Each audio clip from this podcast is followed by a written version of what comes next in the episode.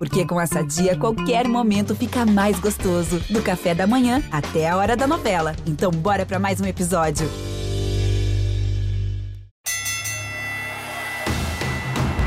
Senhoras e senhores, agora vocês vão entrar no mundo da luta. It's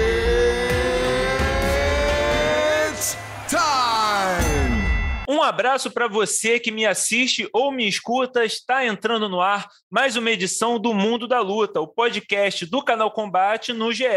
Eu sou Adriano Albuquerque, produtor dos canais Globo e do Combate. Estou aqui hoje acompanhado do produtor Gleidson Venga, o assassino silencioso, do comentarista Luciano Andrade, a enciclopédia do MMA. E hoje nós temos dois convidados muito especiais aqui para bater um papo com a gente no podcast. O primeiro que se junta a nós é o atleta aí que chegou no UFC fazendo barulho na divisão dos meio pesados. Estou falando de Jailton Malhadinho, Jailton Almeida, né? O verdadeiro nome do Jailton Malhadinho, mas ele é mais conhecido como Malhadinho, esse soteropolitano do bairro de Brotas, também é, estreou no UFC há pouca, pouco mais de duas semanas, nocauteando o também brasileiro Danilo Marques em menos de três minutos de luta. Malhadinho, bem-vindo ao nosso podcast, um prazer ter você aqui no nosso podcast. E antes de mais nada, a gente quer saber como que foi a recepção em Brotas, né? Como que foi esses dias aí pós-estreia no UFC? Dá para sentir que mudou alguma coisa na sua vida já? E aí, primeiramente, boa tarde. É, valeu, Adriana, muito obrigado por estar participando desse podcast aqui. É, rapaz, foi uma recepção boa demais? É sensação boa demais, né? Todo mundo me abraçando, agradecendo, é, falando que eu, que, eu, que eu voltei o brilho da galera da luta lá de Brotas, né? Que não tinha ninguém assim, lutador assim Brotas, é, assim, assim no cenário mundial, né? É, fico feliz né, em estar tá levando alegria para o meu povo né, e que quero levar mais ainda. Ó, vamos começar pelo começo, né? Acho que essa é uma pergunta que você ouve muito, né? Já deve ter tido que explicar várias vezes, mas para o nosso público aqui que talvez não te conheça ainda bem, que ainda não tenha lido essa explicação, é, explica para a gente como que veio esse apelido de Malhadinho. Na verdade, veio de meu pai, né? Meu pai é ex-pugilista e, e, era tipo assim, tinha um corpo igual ao meu, assim, né? Tudo era é mais baixo, né? Mas é todo troncudinho, os caras chamam, os caras chamavam de malhado, né? Os amigos dele chamaram de malhado. Aí, como é, é, eu sou filho mais novo, os caras colocou um malhadinho, né? Aí, eu cheguei na academia uma vez com eles, os caras, pô, filho de malhado, é, é malhadinho, é malhadinho. Aí colocou com malhadinho, acho que até hoje. Então, então teve que seguir o, o espaço do pai, teve que, que botar uma carcaça também, né, para honrar o apelido, né, de, de malhadinho. é, eu era, eu era, eu era bem seco, era magrinho mesmo. Vou passar a bola aí para os meus colegas Gleidson, Luciano, fiquem à vontade. Grande Malhadinho, prazer falar Perdão, com você. Vai lá, Gleidson, vai lá, Gleidson. Vai lá, vai lá, Gleidson, vai. Vamos lá, vamos lá. Então, prazer falar com você, com o Luciano, com o Adriano, com a galera que está escutando a gente aqui no Mundo da Luta. Ô Malhadinho, você pô, é de uma terra aí que pô, não para de revelar campeões, né, cara? A gente, pô, tanto no boxe quanto no MMA, né, cara? Tem, pô, até o Cigano, que não é baiano, pô, foi para Bahia e fez sucesso também, né, cara? É, quem que foram suas inspirações, assim, quando você começou a treinar? Você já gostava de luta ou assistiu algum, algum dos algum lutador atuando aí, pô, passou a curtir e praticar? Eu, eu, eu sempre gostei de luta, né? É, acompanhava a luta de Popó. É, eu era muito pequeno, Popó era, era é inspiração para a gente, né? Aqui da Bahia. É um cara que pelo mundial de boxe, né? É, e na parte do MMA, eu era, eu, eu era muito fã de Shogun, né? Muito fã de Shogun, muito fã de Anderson Silva, Minotauro, que eu acompanhava pelo YouTube o Pride, né, assistir o Pride direto, eu via, porra, o Pride. E, tipo assim, eu via, eu via aquela situação assim, falei, porra, velho, deve ser massa os caras lutando ali, uma, porra, deve ser decente. E, eu, tipo assim, eu já fazia jiu-jitsu, né? Eu já fazia jiu-jitsu aí e, e, tipo, era, era muito, era muito falar na academia, o Pride. entendeu? Aí depois, depois veio o UFC, né? Mas eu sou muito fã de Minotauro, Shogun, Anderson Silva, José Aldo também, que a história de José é igual a minha, praticamente, né? Então, eu, eu tiro muito esses caras como inspiração para mim, né? Sou muito fã de John Jones, também americano. Sou muito fã de Khabib também, né?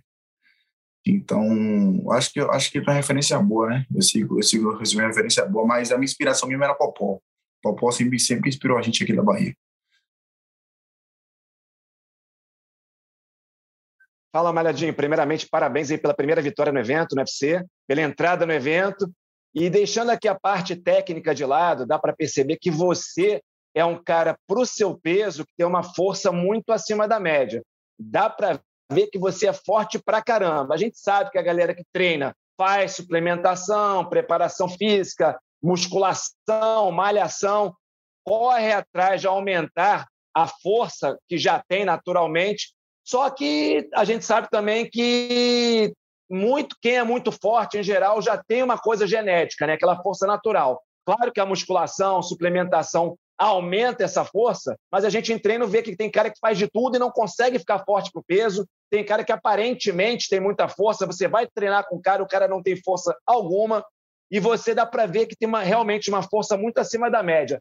Sempre foi assim em treino, você é um cara técnico, não estou dizendo que não é. Depois a gente fala da técnica. Mas sempre isso é, apareceu claramente no, no, treinamento com você, cara, essa força acima da média que você tem. É, a galera comenta, né, quando um cara é assim, né? É, eu, na verdade, parece que parece que é de sangue, né? Essa, essa força que eu tenho. É, desde menino, eu sempre, eu sempre fiz musculação, né? Sempre malhei. E aí, eu acho que eu acho que é mais geneticamente meu pai é forte, né? Acho que a carga puxando é meu pai, né? Nessa parte aí. Mas para eu, eu poder manter essa força, eu faço eu fazia musculação, tipo, fazia bíceps, tríceps, ombro, peito, costa, perna, tudo junto. Aí eu aí eu, aí eu comecei a treinar com meu treinador, tem uns, tem uns sete anos a oito anos já que eu faço esse treino. Eu faço treino de LPO, né? Eu faço um de LPO, então eu, a gente faz um, um, um, tipo de treino que acaba triplicando minha força, né? É, a gente até fala na academia, tem um, eu tenho um, eu tenho um amigo, meu amigo não, treinador, né? É, Eric Marinho tá até no corner comigo aí na minha luta. É, ele, ele, eu, eu, falo com ele que ele é o único cara que troca força comigo. O cara, o cara tem 39 anos, parece que tem 18. Irmão. Ele é o único cara que troca força comigo na academia, porque não tem outro. Não tem outro. Então, aí, aí, aí depois desse treino, a minha força triplicou, velho. De um que assim, eu tinha uma força tremenda e ficou pior ainda, velho. Tipo, porque o, o treino que eu faço, Luciano, é um treino, tipo, sistema de cadência, entendeu? Então, é um treino muito, é, tipo assim, como, é, como a gente luta isometria na, na luta, a gente acaba, tipo, faz, um, tipo, faz uma série de, de costa, aí acaba segurando o peso aqui na isometria, aí vai largando na cadência devagarinho, porque a gente usa muito isso, entendeu? A gente usa muito, muito, muito muita força. Então, a gente faz, a gente faz desse jeito aí. Então, deixa eu ver se eu entendi. Você faz um treino no qual é, é, você tem que ficar segurando, fazendo força durante o maior tempo possível, segurando uma posição ali no aparelho o maior tempo possível para simular a situação de combate, de luta, é isso. Porque não adianta só você levantar rapidinho, na luta você vai ter que fazer isometria um, dois, três minutos, né?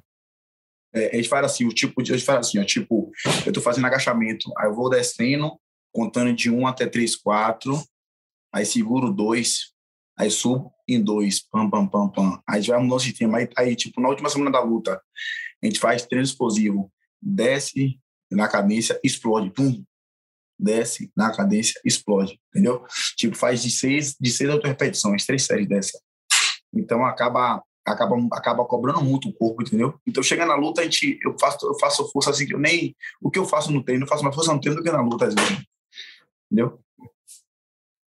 Entendi. Oh, só explica, Malhadinho, né, para a gente que não, não entende que é mais leigo, o que, que é LPO? O que, que significa essa sigla? É, é, é treinamento de levantamento olímpico. Ah, sim, levantamento de peso olímpico, tá certo. É, beleza. Você falando de, de treino, falando né, de, é, desse esforço todo, você, você também estava respondendo o Gleidson e falou sobre é, os seus ídolos, e você mencionou que acha que a história. que a, Você mencionou que a história do José Aldo é a mesma da sua, é igual à sua, quase a mesma. É, como, como que é isso? Pode, você pode contar um pouco mais dessa história? Quais são as semelhanças entre a sua história do José Aldo? É, tipo, tipo, José Aldo era um cara muito, assim, que eu vi pelo filme dele que eu assisti, né? É, ele é um cara muito que sofreu na vida, entendeu? Sofreu muito na vida é, e teve que abrir mão de muitas coisas para tentar realizar o sonho dele, né? E acabou sendo, tipo, sendo campeão mundial, né? Mas se você vê o, o passado dele, é um passado muito difícil, sofreu, passou fome, briga de pai e mãe, essas coisas, entendeu? E, tipo, eu já passei isso já também, já passei por isso. É, ele, ele perdeu, tipo, ele perdeu o pai no período da luta dele. E, e eu perdi meu irmão quando eu tava... É, tinha já umas quatro lutas já na frente, assim, treinando, tipo assim, lutando, entendeu? Aí eu tirei como, como tipo, espelho, né? A história dele, tipo a minha. É, e, e, então, a gente já passou por poucas e boas, né? Tipo assim, eu, eu revelei a história dela, o Adolfo, o cara sofreu demais, sofreu muito, muito mesmo. Sofreu muito. Você chegou a dormir em academia também, como Aldo, teve que sair da sua cidade para treinar? Dormir em academia eu não dormi. Eu já, tipo assim, eu já, eu já, eu, desde que eu comecei a treinar, desde os meus 14 anos, não, 11 anos na verdade, né? Eu sempre trabalhei, sempre lavei carro, é, já fui entregador de almoço, trabalhei como vigilante, trabalhei como monobrista, entendeu? Mas, tipo, dormir academia, nunca, nunca dormi, não. Mas, uma passar perrengue, já passei muito perrengue. Ô, ô Malhadinho, para a galera que te conheceu apenas agora no UFC, né, cara, você teve até pouco tempo, né, para mostrar teu trabalho, já que você venceu rápido a tua luta, né? Como que você definiria seu estilo, cara? Assim, gente, acho que muita gente se impressionou com a, com a tua força ali no octógono, né, como que o Luciano já tinha destacado. É, tua área preferida, assim, cara, tu prefere jogo de chão mesmo, trocação, né, cara? A gente sempre, quando pensa na Bahia, a gente lembra logo, logo do boxe, né, cara? Pela tradição que, que o pessoal aí da Bahia tem. Mas como que você definiria seu próprio estilo, assim, no MMA, cara? Rapaz, é, foi o que eu estava falando com meus treinadores, né? A gente estava comentando e, tipo, eu não é, eu parei eu parei o boxe na época que fazia boxe com meu pai eu parei para poder focar no jiu-jitsu né? Até então eu fui eu fui campeão de vários campeonatos de jiu-jitsu aqui aqui na Bahia fui fui vice brasileiro né? Já ganhei um campeonato um Open que teve aqui também né? Já fui campeão black belt de vários campeonatos de, de, de tipo dos melhores daqui da Bahia faixa preta. E eu larguei o boxe de mão né? Mas como comecei a lutar MMA eu tive que eu tive que eu tive que migrar do jiu-jitsu pro MMA né então, acabei voltando pro boxe, fazendo boxe. Mas o meu jogo mesmo, eu, que eu, eu, eu, eu falo muito treinador, eu assisto muito luta de russo, né?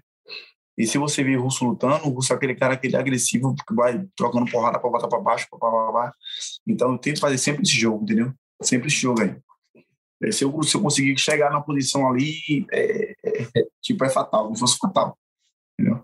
Joga mais grappling mesmo, trocando fechadinho, jogando a mão, mas se a mão pegar também, senta. Malhadinho, o jiu-jitsu evoluiu, vem evoluindo bastante de uns anos para cá. Eu competi na década de 90. Naquela época, o pessoal tinha vários lutadores de jiu-jitsu que tinham um bom nível no judô, nas quedas do judô. Mas era muito raro você ter um cara que era bom naquelas quedas de double leg, single leg, suplê, mais características da luta olímpica. E a galera melhorou de lá para cá. Mas não dá para comparar o nível nesse quesito da galera do jiu-jitsu com a galera da luta olímpica, em termos de queda ali, segurando as pernas, cinturando. E você não, você mostrou um tempo muito bom, sempre mostrou um tempo muito bom para entrar nessas quedas, muito arranque, muito encaixe de quadril, ou seja, muita efetividade, acima da média da galera do jiu-jitsu. Isso você pegou só no jiu-jitsu mesmo ou você também faz ali um treino de luta olímpica, tem alguém de luta olímpica que treina com você, você acompanha em vídeos, que seja a galera, porque, assim, para mim, assim, esse nível aí de você tá, tá parecendo mais um cara do wrestling, entendeu? Quando você derruba, do que um cara do jiu-jitsu. É isso. É, tipo, é, aqui a gente treina, duas vezes na semana, é, segunda e quarta, a gente faz a parte do grappling, né? E terça e quinta faz a parte do jiu-jitsu. Então, tipo, tipo, meu treinador, ele cobra muito, muito time double leg, single leg, muito entrar na mesma. A gente faz, a gente faz praticamente uma hora e meia só esse treino, véio. E, e, cansa muito, cansa muito mesmo. E, então, por isso que na, e, e, eu, eu faço, tipo assim, nas últimas semanas de meu, de meu camp, eu faço entrada de queda no meu treinador, que ele tem um metro e um metro e sessenta. Então, eu tenho 1,93m, então eu tenho uma prioridade de agachar e lá na perna dele e buscar, porque os caras da minha categoria, os caras são tudo grande, né? Então, os caras não têm aquele, aquela reação de defender rápido, entendeu como ele defende.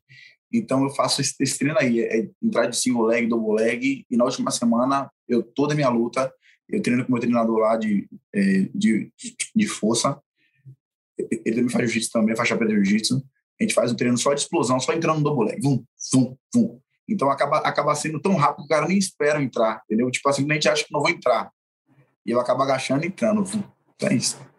É explicado, né? Porque é muito mais difícil você entrar nas pernas de um cara baixo, com centro de gravidade baixo, do que um cara comprido. Derrubar é outra história, mas você agarrar a perna de um cara alto é mole no treino, agora de um cara baixo, não. É. tem que ser bom mesmo, tem que estar bem ajustado. A queda tem que estar muito bem ajustada e no é. tempo certo. Certíssimo, né?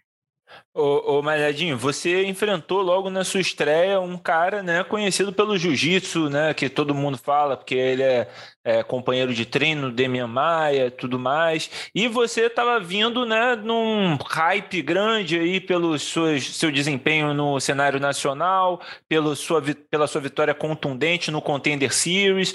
Como que foi a estreia? Como você se sentiu pressionado por, em algum lado? E como que foi isso também, saber que você estava enfrentando um cara que ia aceitar a luta agarrada? Como que isso é, entrou no seu, no seu, afetou a sua estratégia? É, tipo, na verdade, eu fiquei, eu fiquei um pouco frustrado depois que fechou a luta, porque, porque Danilo, é, tipo assim, Danilo Marques é um cara muito perigoso, né? É um cara muito perigoso, então eu falei, rapaz, quando eu fui ver a, a luta dele, assim, assim, logo fechou a luta, eu fui ver a luta dele, né? Aí quando eu vi, eu falei, rapaz, ele é um cara muito perigoso, velho. E inclusive eu tinha, eu tinha comentado dele com o empresário, né? Que o jogo era quase parecido com o meu. E aí eu cheguei e falei assim, falei, rapaz, esse cara é muito perigoso, porque ele chega nas costas muito fácil. Né? Chega muito fácil nas costas. Então, é, aí, é, e, tipo assim, o cara fica vulnerável, o cara não sabe o que pode esperar vir de lá. Eu falei, rapaz, vamos treinar para ver se pelo menos essas costas ele não pega, né? Aí comecei a fazer o treino com, tipo, com, com o meu treinador, né? ele chegando em minhas costas, eu saindo, tentando tipo, fazer tipo, o mesmo jeito que ele fazia na, na luta. Aí o treinador falou, rapaz, você tá bem. Aí, aí depois de então, a, luta, a primeira vez que eu vi a luta, aí a luta caiu, por conta que ele, ele teve, ele teve lesão no cotovelo, aí a luta caiu. Aí Mick, Mick falou que queria essa luta de qualquer jeito, aí transferiu para novembro, ou para fevereiro agora, né? Aí eu falei, aí eu falei, rapaz, eu tô tranquilo com essa luta, velho. Aí meu colega, tá tranquilo mesmo? Eu falei, tô, Meu filho, eu treinei desde que fez a primeira logo a luta de cara até fevereiro, treinando duríssimo. E, e para falar que eu tive algum, alguma ansiedade, tipo de pressão, não tive nenhuma. Nenhuma. É, eu acho que eu até comentei na entrevista lá, quem passa pelo Contender Series, qualquer atleta que passa pelo Contender Series, por aquela pressão no Contender Series, luta qualquer, qualquer evento, qualquer lugar né, qualquer lugar, porque você está ali, é, o container é como se fosse assim, a única ficha que você tem para jogar, se você errar, você perde tudo, entendeu? Então, eu coloquei, eu, eu, eu, eu é, quando eu no Container Series, eu estava muito pressionado, muito pressionado mesmo, só pelo fato de, só pelo fato de pegar um, tipo, você pegar um russo, nela, e lutar contra um russo, é, a sua cabeça fica meio, entendeu? Você fica meio, pulver, o que, que eu vou fazer agora? E aí, porra, será? E aí, porra, vou, vou pegar um curso um jogo chato das urras, mas graças a Deus acabou tudo certo. Eu, eu dando aquele show lá, graças a Deus. Malhadinho, saindo agora aqui da, do aspecto da luta, voltando aqui, eu falei ali, quando um cara é muito forte treinando ou lutando, tudo bem que ele trabalha para ficar muito forte, mas tem uma parte que é natural e é talento mesmo, é dom e não tem papo. O cara tem que ter Carisma é parecido. O cara pode trabalhar para ficar mais simpático, para falar melhor nas entrevistas, mas em grande parte, carisma é uma coisa que é dom natural. Eu não tenho, por exemplo, você tem, cara. Você entra empolgado, você brinca, você dança, e a gente sabe que o UFC também é entretenimento. É esporte, é MMA, mas tem entretenimento. E o cara começa a ganhar, mas para vender bem e ser valorizado, tem que ter alguma coisa a mais ali. Ou ser um cara carismático, muito simpático, ou ser um polêmico, que nem o Mark Gregor, provocador, cada um no seu estilo. Mas aí você, você já tem isso naturalmente, do carisma e da simpatia e de ser um cara brincalhão. Aí você, estando no evento, seguindo, ganhando mais lutas, você pretende trabalhar isso, que, como eu falei, valoriza também na hora do, pagamento, né? ah, foi, é, foi como eu falando com o treinador. Eu falei, rapaz, é, o que foi Deus, vamos, a gente vai sair arrebentando todo mundo aí na categoria, né? E vai ser a mesma coisa, não vai mudar nada, não vai mudar nada. É, é, é, é, todo mundo fala de mim aqui, fala, pô, você é um cara muito carismático, você é um cara muito de boa, gente fina demais, não sei o quê. Não mude, não mude essa sua essência, não. Não, não seja, não seja que é, ser quem você não quer ser, entendeu? E, tipo, não queira, é, tipo, não queira fazer uma coisa forçada. Faça o que você quiser, o que você sentir, entendeu? Então, naquela hora ali, de, tipo, de, tipo, de dançar, extravasar, meter passinho, essas coisas, ali foi tudo, tipo assim, foi tudo espontâneo na mesma hora ali, ó. Eu larguei, aí todo mundo gostou, então, é, velho. A sua identidade agora no UFC vai ser essa aí, velho. Ganhou a luta, mete dança, já foi, acabou. É isso aí.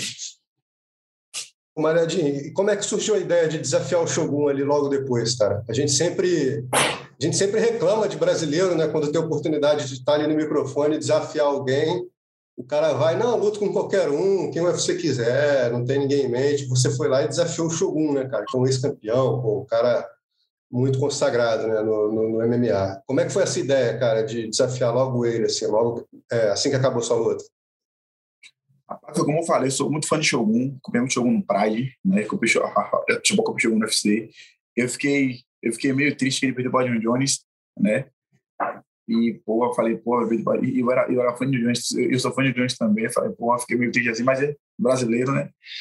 É, foi como falei com o meu empresário, né? Ele estava, ele estava saindo aqui do Brasil para poder viajar, e eu vi que Shogun estava viajando preparando o Danilo, né? Aí eu falei, pô, Léo, show. Aí eu falei, é, é, eu tinha falado com o Léo Patera primeiro. Falei, pô, Léo, o meu sonho é um dia eu estar com o show 1 no UFC, velho. Aí ele falou, rapaz, o tá perdendo agora pra lutar Danilo lá. Olha a história dele aí. Que, tipo assim, eu não gosto de ver nada do atleta que eu vou lutar, né? Eu não vejo nada. Só vejo, só vejo depois que a luta passa, eu fico olhando. Aí tô vendo o Shogun viajando, ele mostrando pra mim, Shogun viajando. Tô indo pra luta Danilo, não sei o quê, parceiro de treino, pá. Eu falei, pô, minha chance, pô, minha chance é agora, velho. Eu ganhando o Danilo aí, eu vou desafiar ele. E, tipo, a galera acha que, ah, que você tá tirando onda, não sei o quê. Eu falei, velho, eu sou um cara muito humilde, eu sou um cara humilde demais, respeito demais o mundo, todo mundo sabe disso.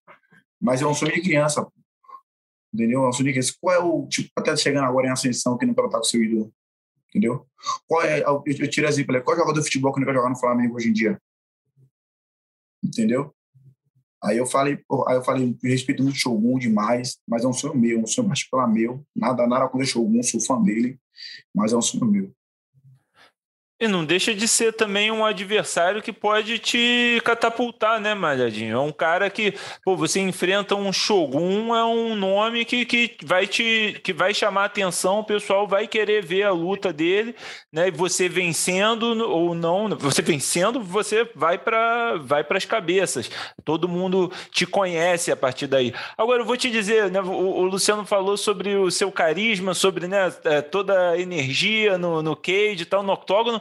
Rapaz, mas eu tô vendo aqui um cara quieto, pacato, calmo, tranquilo. Eu tava esperando que você fosse mais, né, é, mais elétrico, né, toda hora. Mas então tem hora, né? Ali aquela aquela dança toda, aquela energia toda era, era mais o adrenalina do momento da, da vitória. Ah, era, era. Não, é, é porque eu tô em casa aqui e, e, e minha esposa tá dormindo também, né? fui pegar, fui pegar essa labela, rodei para poder entrar, entrar, na, entrar no podcast. Ela Mas também não está acostumado. Malhadinho, também não está acostumado com entrevista, né? E com luta está acostumado. Então é treino. Daqui a um é. tempo, daqui a um ano, dando mais entrevista, já vai estar tá diferente, ué. Tudo é treino, tudo é prática. É, é, é, também acho, tudo é treino, mas não, eu sou, eu sou um cara de boa. Até na academia mesmo, eu, eu, eu, fico, eu fico na resenha dançando, me divertindo, fazendo tudo. Aquela, aquela agonia toda. Você vê que eu, eu tô tô em off agora, né? Tô descansando por causa da luta. Aí os caras estão me ligando aqui, cadê você aparecendo na academia que dia? Eu falei, ah, meu, tô aí, a meu vai pra te resenhar. Gleison, por favor. Ô, ô Mariadinha, a gente, a gente, acabou de falar do Shogun, né, cara? É... Quais são os outros caras, assim, na, na, sua categoria que você fica de olho, cara? Tem algum lutador em especial, além do próprio Shogun, ou que chama sua atenção, ou que você gostaria de enfrentar? Enfim, alguns caras que se destacam ali, além do, do próprio campeão, claro, que é o Glover. Rapaz, eu vi, eu vi hoje, é, eu vi, na verdade, sábado a luta dele, né? Um russo que lutou minha categoria. O russo que lutou na minha categoria é um cara muito, muito bom para lutar, né? Muito bom mesmo, um cara que aceita, aceita trocação, aceita grappling. Então eu vi, eu vi algumas falhas nele e até comentei com o meu empresário já, se, se, for, se for pedir a luta, pedir ele. Ou pedir, ou pedir um top 15, se não sei também, né? Já eu tenho moral para isso. Tem esse russo, né? Tem o, tem o nigeriano aí que ganhou de Danilo Marques também, acho que está com luta marcada, né? Ou, ou, até o top 15, né? Quem sabe agora os top 15 para mim aí, eu entro lá, olhar uma focinha. Não, então só aproveitar, porra, já que você está de olho na, na galera da categoria aí, cara, o que, que você espera da luta do Glover contra o Prochaska, cara, pelo cinturão? Eu quero que Glover Teixeira destrua esse cara. Eu sou brasileiro, sou, não sou do contra, sou brasileiro. Eu quero que um dia, eu quero um dia lutar com o Glover Teixeira também. Né? Tomar que ele, tomar que ele não se aposente ainda. Mas eu quero que o Glover tenha um show, que é um, é um cara que é um cara que sofreu demais né? A gente viu a história dele, sofreu muito, né? O cara tá nos Estados Unidos, teve que voltar, né? Ficou ilegal nos Estados Unidos, graças a conseguir tirar o visto dele novamente. E tá aí sendo, sendo o nosso, nosso, o nosso guerreiro lá com o cinturão. Se não fosse ele, a gente não tava com o cinturão na mão aí. E, e que ele continue até eu chegar, que eu vou assumir esse cinturão dele. Ele vai estar tranquilo. E, Malhadinho, é, você disse antes mesmo de entrar no UFC que você podia lutar no peso pesado também, né? Isso é uma possibilidade para um futuro próximo ou você quer focar mesmo no meio pesado? Foi como eu falei com falei com o empresário, eu falei, Léo, se aparecer luta de peso pesado, pode colocar, viu? Cai alguma luta de peso pesado aí, qualquer evento, pode mandar e-mail para lá que a gente vai lutar, né? Eu tô pronto. Tipo, eu, eu luto na categoria tranquila, né? Eu sou um cara que baixa peso rápido e sou um cara que tem um peso habitar para lutar de, de peso pesado também, entendeu? Então, eu falei com ele, é onde pintar a luta, a gente dança, né? Se for um peso pesado, a gente vai, se for no meio pesado, a gente vai também. Quanto que você pesa normalmente? Agora em off eu tô pesando uns 105 quilos. 105. Você, se for lutar no peso pesado, você ia lutar com 105 mesmo ou você ia fazer um, um regime de engorda para ficar um pouco mais pesado? Não, eu ficava com 105 mesmo, porque é tipo assim, meu corpo está acostumado com esse peso já, né? Aí futuramente, vou, tipo, tipo, tipo, se, vou, se vou estar pesado mesmo, eu poderia subir um pouco só o peso, para 108 mais ou menos, ficar tipo 108, mas eu, é, tipo assim, eu faço meu camp todo com 105, 103, né, com 93. Pelo seu biotipo, Malhadinho, é, parece você é um cara que parece que lutaria bem com até 110. Acima disso, eu acho que vai atrapalhar o seu jogo. Fica, tipo, fico lento demais, né? É isso aí mesmo que você falou, isso. Deu certo. Malhadinho, quero agradecer muito aí a sua participação, cara, uma simpatia, você, né, um cara muito carismático, aí, soltando a dança, é isso que a gente quer ver, com certeza, cada vez mais no octógono. É, você quer mandar algum recado para alguém? Agora o microfone é seu. Não, só agradecer a você estar participando tipo, desse podcast aqui, né? Quero, quero vir aqui mais vezes também. É, e tipo, tipo dizer que eu vou levar o, a nossa bandeira lá para cima, né? Eu vou treinar muito para isso. Semana que vem estou voltando a treinar já, né? E tipo, agradecer Luciano, também que é um cara que eu que eu, que eu vivo acompanhando nas lutas aí, comentando aí no canal, no canal Combate. E sei lá, é, agradecer a meus treinadores também, né? Se não fosse eles também, eu não tava sendo esse cara que eu sou. Né? Vai ser minha família, minha esposa também. Que para que me aturar aqui dentro de casa é barril, pai. e é isso aí, tamo junto. Bahia tá certo. Valeu, Malhadinho. Muito obrigado aí pela participação. Boa sorte aí nas próximas lutas, meu amigo. Obrigado. Tamo junto, Luciano. Tamo junto. Valeu, boa sorte, cara. Acho que você vai longe. Mais longe ainda, Malhadinho. Boa sorte. Valeu, tamo junto. Obrigado. E o nosso segundo convidado no podcast dessa semana é o Renato Moicano, que fez uma grande apresentação no UFC 271 do último fim de semana e venceu o americano Alexander Hernandes por finalização no segundo round. Agora, Moicano, eu vi algumas entrevistas e você disse que não estava muito contente com a sua performance. Como? Por que, que você, que, que você viu ali que podia ter sido melhor? Eu, eu cometi um, um, um grande erro técnico no primeiro round. Eu cometi um grande erro técnico e a gente que é do jiu-jitsu, que é da luta agarrada, não pode cometer, né? Era justamente onde o Khabib era tão superior, que era justamente é, colocar no chão e não deixar sair mais, fazer o cara é, pagar por ter caído, né? Então, esse foi um grande erro, né? Eu estou treinando muito wrestling e eu, eu fiz a aproximação, o começo da luta foi perfeito, ou seja, movimentação, andando para frente, sendo agressivo. Assim que eu consegui tocar a perna dele no single leg, ele foi para a grade, eu comecei a trabalhar, botei para baixo uma vez, ele levantou mérito total, botei para baixo de novo. O primeiro erro técnico foi que ali eu já, eu já poderia ter caído quase que numa montada segurando a perna dele. Eu deixei ele repor a guarda. Depois que ele repôs a guarda, eu poderia ter usado mais o tempo para ficar em cima dele desgastando. Só que eu sabia que ele é um cara explosivo e ele dava as costas para levantar. Então eu fiz um treino específico em deixar ele dar as costas para mim poder pegar as costas dele, né? Então ele ele repôs a guarda, meteu um underhook e começou a fintar que ia para cima. Em vez de eu parar ele, tentar ir para uma montada, tentar segurar na minha guarda, entendeu? Ficar no chão, eu eu meio que não é que eu deixei ele levantar, eu dei um espaço para ele me dar as costas, só que ele muito bem levantou e botou a mão, é, é, ele botou a mão entre a minha perna, assim, então ficou difícil de eu ir para as costas dele, eu estava com o seat belt, então aí já foi um erro, eu deveria ter soltado e ido para o body lock para poder trabalhar tudo de novo. Outro erro foi que quando eu vi ele levantando e tentando me dar as costas, eu tentei insistir em pegar as costas, mesmo que eu não estava com a posição mais favorável. Eu deveria ter trocado a posição para um front headlock, puxado ele para o chão e, e botado a cabeça dele mais no chão e ido para as costas. Então, foram dois ou três erros ali de grappling que eu não deveria, deveria ter cometido. Tanto é que eu cansei um pouco por causa disso e aí consegui recuperar no, no segundo round e voltei mais forte. Então, foi uma boa atuação, depois eu, da, da luta eu gostei, mas teve erros técnicos que eu não, eu não tenho tempo mais para errar. Grande Moicano, pô, prazer falar contigo aí, cara. Pô, é... Um grande prazer, meu irmão.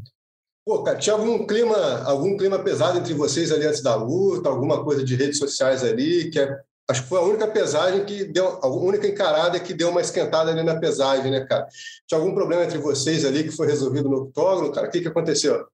Não, eu não tenho, eu não tenho problema com ninguém. Meu problema agora, como eu falei na entrevista ali, e foi sincero, é ganhar dinheiro, entendeu? Meu problema é ganhar dinheiro, então eu não posso mais perder luta, porque minha família depende disso. Eu tô ali não é mais para fazer amigo. Antigamente eu ficava nessa parada de respeito e eu ainda respeito os caras, né? Mas a verdade é que saindo da luta ali, eu não vou ser amigo de ninguém, velho. Saindo da luta ali, eu tenho um objetivo só que é ganhar do cara, receber os dois cheques, velho, e viver mais tranquilo. A gente sabe que é, é difícil a vida do lutador eu tive a grande sorte, a oportunidade de ter uma carreira vitoriosa, chegar no UFC, e agora eu estou no momento de capitalizar, sacou? Estou com 32 anos, não estou tão novo, momento de fazer dinheiro. Então, quem estiver na minha frente, me impedindo de realizar as coisas que eu desejo, vai ser meu inimigo, entendeu?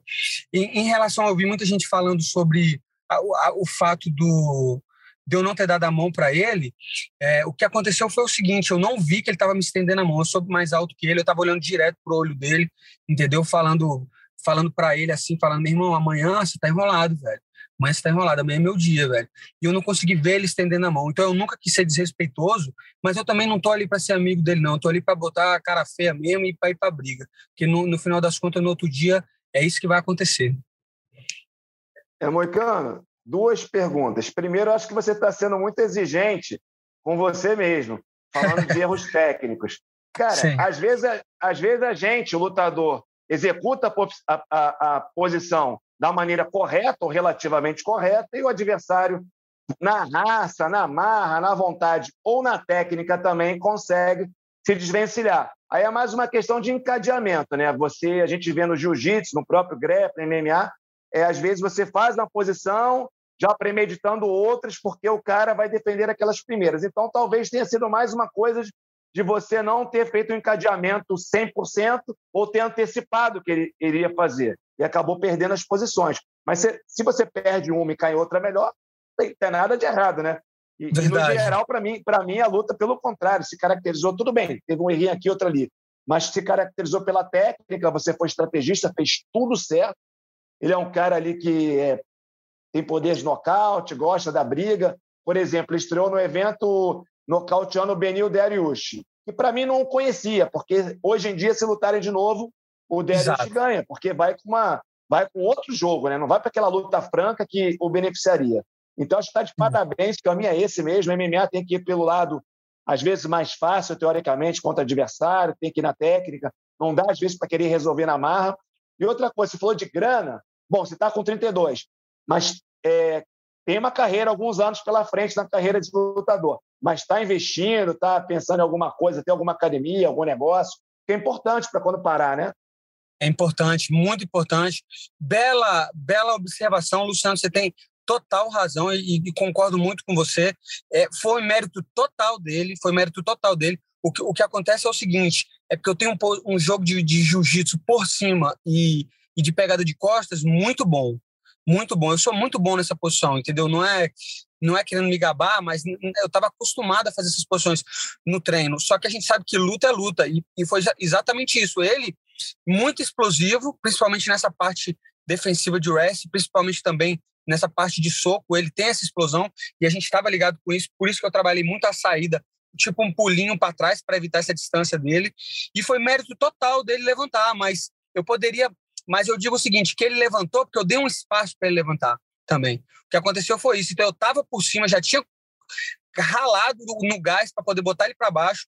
E assim que eu botei ele para baixo, em vez de eu, de eu manter a posição um pouco mais no chão, talvez a luta, fica, a luta fica mais chata, mas eu abafava ele um pouco. O que, que eu, eu falei? Ah, já que eu sou bom nessa posição, eu vou deixar ele pegar o underhook e vou pegar as costas. Aí que foi o erro. A gente não pode desacreditar de ninguém. Esse que é o, esse que é o negócio. É aquela velha história ali de, ah, o cara tem a mão fraca. Aí quando pega a mão, cai. Então, é, ele, ele poderia muito bem ter se levantado e ter acabado com a luta. Então, é, eu, eu sei que foi um erro pequeno, que nem você falou, as coisas acontecem, mas da próxima vez eu vou estudar mais para botar o cara no chão, ele não pode levantar. Vai levantar só se o juiz levantar. Ele mesmo não vai, não vai poder. Em relação a. Ah. Não, Sim, pode falar. Pode falar. Não, não, pode falar, não, pode é, falar. Você falou do underhook, eu não me lembro exatamente do momento da luta, né? A memória às vezes falha. Mas Sim. pela sua descrição, então, quando ele botou o underhook e você quis ir para as costas, o próprio underhook, o braço por baixo, serviu como bloqueio na sua perna, né? Seria exatamente, isso? exatamente. E, e, o que eu fico mais puto ainda, desculpa até o palavrão, foi porque o Parrumpa, treinador de jiu-jitsu, na semana da luta, ele falou toda hora, ele falou, olha, se você tiver, se você derrubar ele e ele levantar e ele pôs esse underhook, você tira o underhook e vai pro bodylock. Aí eu pensei na minha cabeça, ah, não, o Parrumpa tá viajando. Eu vou fazer o do jeito que eu faço. E eu fui tentar fazer o jeito que eu faço e não deu certo. Aí depois do, do, da luta eu falei, tá vendo, velho? O cara que é burro tem que se fuder mesmo. eu devia ter ouvido o treinador. Mas da próxima eu vou ouvir, não vou. Porque, porque o jiu-jitsu tem muito disso, né? Às vezes uma coisa dá certo para um, não dá certo para outro. Para mim deu certo nos treinos, mas na hora da luta eu senti que eu não consegui pegar as costas por causa desse underhook, que poderia ter custado a luta, né? Agora, em relação ao que você está falando de investimentos, eu acho que é um grande problema, é, foi um grande problema meu, eu nunca fui é, eu nunca fui. Ninguém nunca conversou comigo sobre investimento, sobre aposentadoria, sobre isso, sobre aquilo. E eu tinha aquela ideia de o seguinte: ah, vou chegar no UFC, depois, quando eu fizer dinheiro, eu vou pensar em dinheiro. Só que o, o grande problema disso é que você passa a vida inteira tentando juntar dinheiro, juntar dinheiro, e aí quando você junta, você tem um dinheiro e não sabe o que fazer. Então eu recomendo para a galera começar com pouco mesmo, entendeu? Tipo, todo mês você tem 100 reais, pô, assiste, tem muito conteúdo aí sobre bolsa de valores, sobre criptomoedas, sobre todo tipo de investimentos hoje em dia na internet. E é, por, e é nisso que eu estou me educando, entendeu? Então, eu, eu é, assino algumas corretoras, né? Não vou fazer propaganda aqui, mas é tipo é, corretoras aí que dão dicas de investimentos. Eu também estudo bastante é, é, por, por, cursos, compro cursos, assisto YouTube, tudo pensando em o que, que eu vou investir, curso sobre criptomoedas, curso sobre é, é, é, investimentos em relação a, ao Brasil. Eu tenho um, eu e um amigo, a gente está projetando, fazendo um projeto também para comprar alguns terrenos no Brasil aí, começar a investir em tilápia. Então, eu tenho me, eu tenho estudado isso, mas aí, como eu te falei, eu cheguei depois de anos juntando dinheiro, cheguei na faixa branca e estou tentando acompanhar o ritmo dos caras. Então, é, isso aí eu já recomendo aí para os lutadores que, que ainda não fazem isso. Separam uns 50 reais, não precisa ser muito, 100 reais por mês, e vai entrando devagarzinho no mercado, vai comprando um pouquinho de Bitcoin, de outras altcoins aí, de algumas moedas que podem crescer, vai vai investir em algum fundo imobiliário, vai estudando sobre o que, que é isso, sobre o que é aquilo, taxa Selic, e aí no final das contas, de, daqui um, dois, três, quatro, cinco, dez anos, você está sabendo mais ou menos o que investir, né? Você nunca vai ser um profissional se você não estudar to totalmente, e você também vai ter um patrimônio para poder distribuir melhor aí o seu a sua renda. Mas isso é uma coisa que eu penso constantemente né? É como é, juntar dinheiro, é como investir, como aumentar meu patrimônio e como não trabalhar. Esse é meu objetivo, né? Meu objetivo é não ter um emprego que eu não goste. Eu amo o UFC, mas é passageiro. E eu sei, entendeu? Então eu tenho tentado me especializar em outras áreas nesse sentido aí, mas é muito complicado, é muito difícil. É, é isso, Moicano. Eu acho que no meio da luta não tem a galera não tem muito essa consciência e falta também às vezes o lutador tem que realmente se preocupar só com treino e ele tem que ter uma, um respaldo ali por trás, um treinador, um amigo, a galera dando as dicas e para o cara entrar no caminho certo ali de não torrar a grana toda. O manager, né? Também, né, isso. Luciano? Às vezes é o papel do manager também, é, do sim, empresário, é, né? É, aí onde eu vou chegar. Eu vejo que tem muito pouco isso no meio da luta. Pelo contrário, tem gente jogando pilha errada, entendeu? Para você queimar o dinheiro mesmo. Eu vou dar um exemplo, que eu não vou entrar em detalhes, ele é meu colega, não é meu amigo, não cheguei a treinar com ele, não é da minha geração, que é o José Aldo. O Aldo, Sim. no início, estava ali no WC ainda, eu era um cara que ia lá, cara, mesmo só sendo colega, não tendo muita intimidade, pilhar, para economizar, para guardar, para investir. E o Dedé também muito mais do que eu, porque é o treinador e empresário, agora empresário, na época era o Joinha, mas enfim, é, é também ó, investe, compra isso aqui, é, guarda, tá com grana, compra um apartamento para o futuro, para quando ficar velho. Não vou entrar em detalhes, mas eu posso dizer que o Aldo hoje em dia é um cara que está ó, tranquilo. Tá, tá e merece. Não tem, não tem preocupação com mais nada. Você está ali, é porque gosta de lutar, porque está em alta ainda, mas assim, é um cara que se parar hoje não vai ter preocupação com grana, entendeu? Porque investiu bem. E tem gente até que ganhou mais do que torrou, cara. Torrou, eu conheço. Eu conheço vários que torraram. Tem muita influência errada também, né? Podia ter uma galera mais dando as dicas corretas, né? Mas é que nem você está falando, isso aí é que nem o cara dar um tiro no escuro, porque é, é, difícil você confiar o seu dinheiro em outra pessoa. Graças a Deus, o José teve um cara que foi quase um mentor dele, né? Um pai. Então, ele quer o caminho certo, ele quer. Agora, a verdade é que as pessoas, né, quando elas começam a ter dinheiro e fama, você não sabe quem é seu amigo. Você não sabe quem tá pro seu bem. E, e, empresário é business, velho. O empresário é business. Se ele puder te fuder, ele vai te fuder para pegar o dinheiro. A gente tem que ser bem sincero em relação a isso, entendeu? Então, por isso que eu falo para as pessoas, não confie em ninguém, sacou? Não confie em ninguém, faça o seu estudo, é seu dinheiro. E é por isso que eu não gasto. Porque meu dinheiro é sofrido para caralho. minhas derrotas, quanto que eu chorei.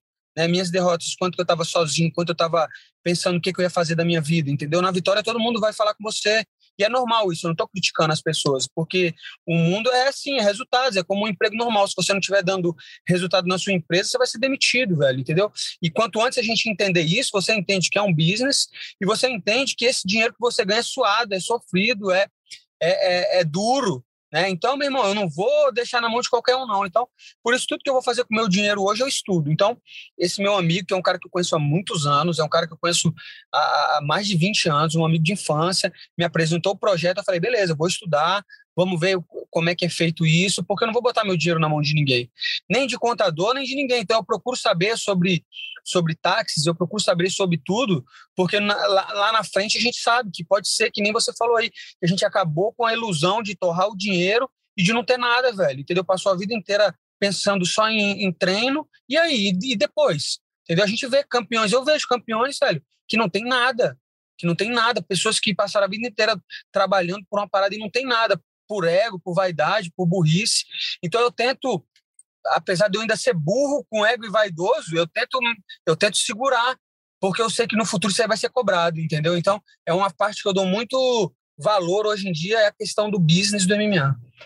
Antes tarde que nunca, né, é, Moicano? Agora, é, acho que uma parte disso também é, vem com o tempo, né? Quando a gente é novo, está começando a carreira, ainda mais lutador, você está encantado. É, e vamos ser sinceros, a luta é um, é um mundo que tem envolve muito ego, envolve muito a questão de povo, quero ser o melhor, quero ser o maior e, e quero conquistar tudo isso. As pessoas olham para os exemplos que temos no mundo da luta, né? É, no passado, um Mike Tyson, hoje em dia um Conor McGregor, Floyd Mayweather e pensa que aquilo vem automático, que é fácil e, que, e não vê o, o trabalho que, né? Você vê o Mike Tyson, ele admite que ele torrou e que ele teve problemas financeiros. Já o Mayweather e o McGregor, eles têm um trabalho né, ali de, de investimento todo e tal que aumentou a grana, né? Hoje o McGregor é o cara é, que recebe mais no esporte, mas a grana que ele recebe é muito, é 90% de fora do esporte, né? Dos investimentos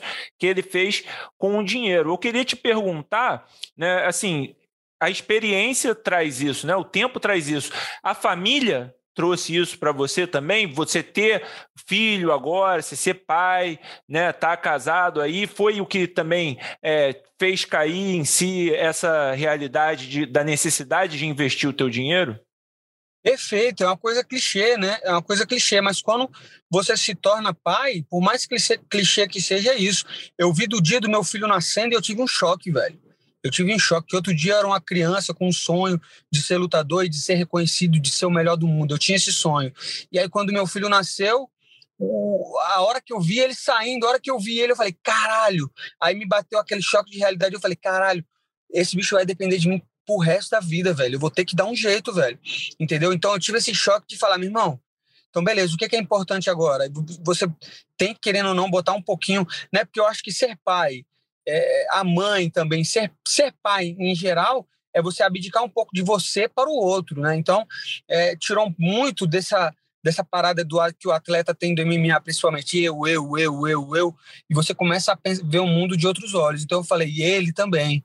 Ele, você ama seu filho, você vê aquilo, você quer que ele tenha tudo e você quer. Então, você tem que começar a pensar em tudo, velho, né? Não só no dinheiro, a educação que você vai dar, os valores que você vai dar, os exemplos, os princípios, e aí você acaba fazendo uma revisão, que foi o que aconteceu comigo. Aí eu fiz uma revisão sobre as coisas que eu achei certa que meu pai fez, as coisas que eu achei errada, as coisas que eu quero fazer que eu não quero, e, e a responsabilidade que eu tinha que tomar, porque eu acho que um homem só é homem mesmo quando ele encara as responsabilidades. E, e quando eu comecei a ter essa visão, então beleza, esse, esse moleque depende de mim, vamos fazer dinheiro. Foi onde as coisas começaram também a ficar mais claras sobre o caminho que eu queria tomar. E aí eu pensei, ah, beleza, eu posso então fazer um personagem e ficar xingando os outros, mas eu falei, não, quer saber? Eu vou falar as coisas que eu acho, vou falar o, o jeito que eu acho e vamos embora. E por essa, luta, essa última luta aí deu muito certo, porque a repercussão está sendo muito grande em relação a esse meu discurso. Eu sei que muita gente achou engraçado, eu sei que muita gente não compreendeu, muita gente falou, ah, ele saiu falando um, bonde, um bando de besteira. Mas o que as pessoas têm que entender é que eu não falo inglês fluente, meu inglês é ruim, eu aprendi meu inglês na marra aqui na América Top Team, nunca fiz aula um grande erro também.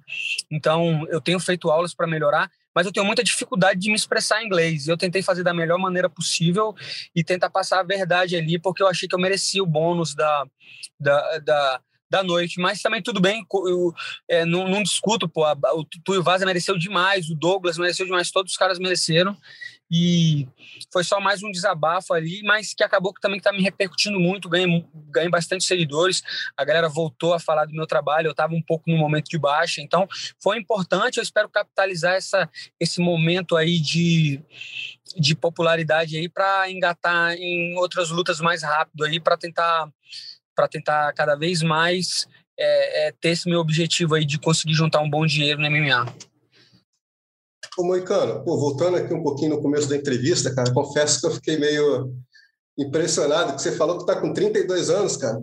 32 anos. Pô, eu é. lembro que eu te acompanho desde o início, cara. Eu acho que em 2010 eu fiz uma matéria para um site americano falando de, de lutadores brasileiros, né, que você deve observar lá para o exterior. E o teu nome Eu é lembro dessa matéria. Eu lembro. Era, era você, Barão, Pitbull, né, cara? Mas, você tava o Charles. Sim. E você, pô, ainda tem 32 anos, cara. Tu come... Você começou a lutar com quanto, cara, profissionalmente? A minha primeira luta profissional foi com 21 mas era para eu ter muitas lutas, mas acontece que tipo eu sofri muitas lesões, eu treinava de forma muito errada, eu demorei muito para vir para os Estados Unidos porque eu não queria largar minha academia no Brasil, não queria largar minha família e, e, e para mim depois que eu vim para cá, aí que eu também comecei a entender do negócio, porque para mim a luta era muito essa parada de time, de honra, de tradição, de sabe, aquela coisa bem do jiu-jitsu mesmo, tipo família Grace, meus professores tipo mestre e tal. E quando eu vim para cá, eu entendi que não, velho, isso porra é um business mesmo, isso aqui é um jeito de eu mudar minha vida e, e, e então eu perdi muito tempo fazendo guerra de sparring na academia, sendo que a gente não é pago para isso, né? Então eu vi que, que que tipo assim agora eu quero me manter mais ativo, lutar mais me machucar menos, que foi o que eu fiz na minha carreira inteira, cheio de cirurgia, cheio de lesão, de, de, de, ficar lutando na academia. Acho que hoje em dia o perfil mudou e a gente pode ver aí que vários campeões é, têm essa cabeça de, de se resguardar um pouco mais. Mas realmente, eu lembro dessa matéria e eu lembro do, do quão feliz eu fiquei lá de, de estar lá no, né, nessas matérias que tinham aí no, no portal do Vale Tudo, né, na Tatame. Então, no próprio Sherdog, e foi, e foi muito importante para minha carreira também. Então, obrigado. Imagina, porra, talento, pô, desde o início, né, cara, porra, tu chamou bastante atenção ali no, no Jungle, né, cara, vários eventos nacionais, né, cara. Eu lembro que, porra, é, quando você surgiu, teu mestre Ataíde já falava bem de você, e você veio de uma geração junto com outros grandes nomes lá de Brasília, né, cara. Você chegou junto ali com o Paulo Thiago, com o Massaranduba, né, cara, com o Rani, Teve Exatamente. toda uma galera que depois embalou, lutou UFC e tudo, né? Porra, e, e Brasília é um celeiro, né? Impressionante. Esses dias eu estava conversando sobre o Vicente Luque também, que é um cara que eu vi lutar desde pequeno, entendeu? Vi, pô, e o Vicente Luque é uma verdadeira inspiração para mim. Ele é um monstro, ele é um cara que, que, que lutou contra contra as probabilidades. Ele era um cara que não estava com um cartel tão bom, chegou no TUF, se destacou no TUF, teve oportunidade no UFC e hoje em dia é um contender, é um cara que está ali na beira do cinturão, entendeu? Então, Brasília realmente é um cenário muito grande das artes marciais e eu acho que ainda vai sair muita gente boa de lá. Então, fico muito feliz de poder ter compartilhado os tatames, né, de, os treinos com toda essa galera aí, muita gente boa mesmo. E eu aprendi muito, né, e, e, e aprendo até hoje. Ano passado, depois da minha última, da penúltima luta, eu voltei para Brasília, fui lá no, na academia do mestre Ataíde rolar com os caras e, e, realmente o jiu-jitsu lá diferenciado, o jiu-jitsu muito forte, o jiu-jitsu muito bom, né? É, falta um pouco da, da, dessa dessa interdisciplina que tem nas outras academias, que no Brasil também tem, né? Mas que eu acho que nos Estados Unidos está um pouquinho mais é, bem estruturado, assim, até pela questão da grana e tal. Você vê o investimento na América Top Team é muito alto, então acaba que a gente tem mais recursos, mas realmente a parte técnica, a parte de treino, o Brasil não, não deve nada a ninguém. O Moicano, você falou aqui do treinamento, das lesões. É, antigamente, no jiu-jitsu dá, no judô dá, no boxe não dá, acho que tem que ter proteção. É, no MMA não dá para ter porrada todo dia sem proteção, né? Porque você acaba se lesionando, se quebrando e te prejudica a carreira. Mas essa era a mentalidade. Algumas academias no Brasil, na década de 90, início dos anos 2000, tinha treino de porrada todo dia, só com luvinha. Então não dá, né? Você tem que fazer isso aí uma vez ou duas por semana, treinar preparação física, musculação, grappling, boxe, mesmo assim nas modalidades de trocação, você em algum momento vai ter que treinar só com a luva. Mas na maior parte do tempo a galera tem que treinar protegida, né? Até para poder estar tá inteiro para lutar, senão é, é, isso que você falou, né? Então mudou muito. Aí tem essa, mais essa visão, né, do treinamento, né? De não quebrar o lutador no dia a dia, né? Perfeito, essa, essa era a visão que a gente tinha, e eu lembro que essa era a visão implantada mesmo, eu acho que não só na minha academia, mas em várias no Brasil, que era o seguinte, era vamos ver o quanto é que você aguenta, você tem que estar preparado para apanhar. Só que muitas das vezes a gente está é, batendo o bicho pro adversário, entendeu? O cara chega lá todo quebrado. Porque eu vi os quando eu cheguei na América Top Team, eu queria fazer a mesma coisa que eu fazia no Brasil. Então, eu lembro que o primeiro dia que eu cheguei aqui, eu fui eu fui treinar com um cara que era até do UFC já né? E eu estava na categoria peso pena e ele era do peso ele era do peso leve, né? Aquele Diachiese. E quando eu fui fazer o sparring com ele, eu fui como fosse luta, velho. Eu fui pra, meu irmão, joelhada na cara dele. Quando eu fui no chão, dei cotovelada, sem cotoveleira tal. Aí os caras pararam e falaram: peraí, velho, o que, que você tá fazendo, velho? Aí eu falei: não, não é sparring hoje? Aí os caras, não, você tá maluco, velho. Isso aqui não é, não é. De onde é que você veio, velho? Você tá treinando desse jeito. Aí eu falei, não, é porque eu pensei que era assim, nervoso, chegando na academia, querendo mostrar serviço. Aí depois que eu entendi que os caras falam, não, meu irmão, é para se quebrar é no dia da luta, você tem que chegar preparado, né? E paralelo a esse sistema todo de, de, de se quebrar no treino, a gente ainda corta muito peso, geralmente. Então você ainda adiciona aquele corte de peso excessivo, muita gente perdendo de 10 a 15 quilos na semana, o cara chega totalmente destruído, velho, entendeu? Então, hoje em dia eu sinto que a galera tá tendo mais uma consciência disso aí. E, e a carreira é longa, e você vê que os caras que cuidam da carreira, que cuidam da dieta, cuidam do corte de peso, cuidam do treinamento, estão chegando mais longe, né? Você vê caras como o Massaranduba aí, 43 anos, lutando em alto nível ainda. Então, é um cara, apesar de, né, de ser um cara é, com pouco estudo, um cara que veio de um, de, um, de um background bem deficiente em relação a essa parte de cultura, um cara inteligentíssimo, sempre treinou bem, hoje em dia está treinando melhor ainda, e eu estou procurando olhar o que, que esses caras mais velhos estão fazendo, porque ah, eu estou com 32, ainda tenho algum tempo de carreira, mas a né? Mas eu tô mais para lá do que para cá, querendo ou não, vou lutar o quê? Até 38, 37? Então eu tenho que aproveitar esses anos aí, me manter saudável, ganhar bastante dinheiro aí para depois não precisar passar perrengue ou ficar lutando lutas que em que eu já não tô mais meu corpo não está mais preparado, né? Que é o que a gente vê acontecendo. Às vezes o cara gastou todo o dinheiro, tem que continuar lutando para viver. E aí é onde acontecem os piores problemas, né? O cara lutando sem estar tá preparado. Falando nessa questão do dinheiro de novo, Moicano, é, isso é uma coisa que é um, é um, sentimento que não é só seu, né? Está sendo bastante falado, bastante ecoado por vários lutadores.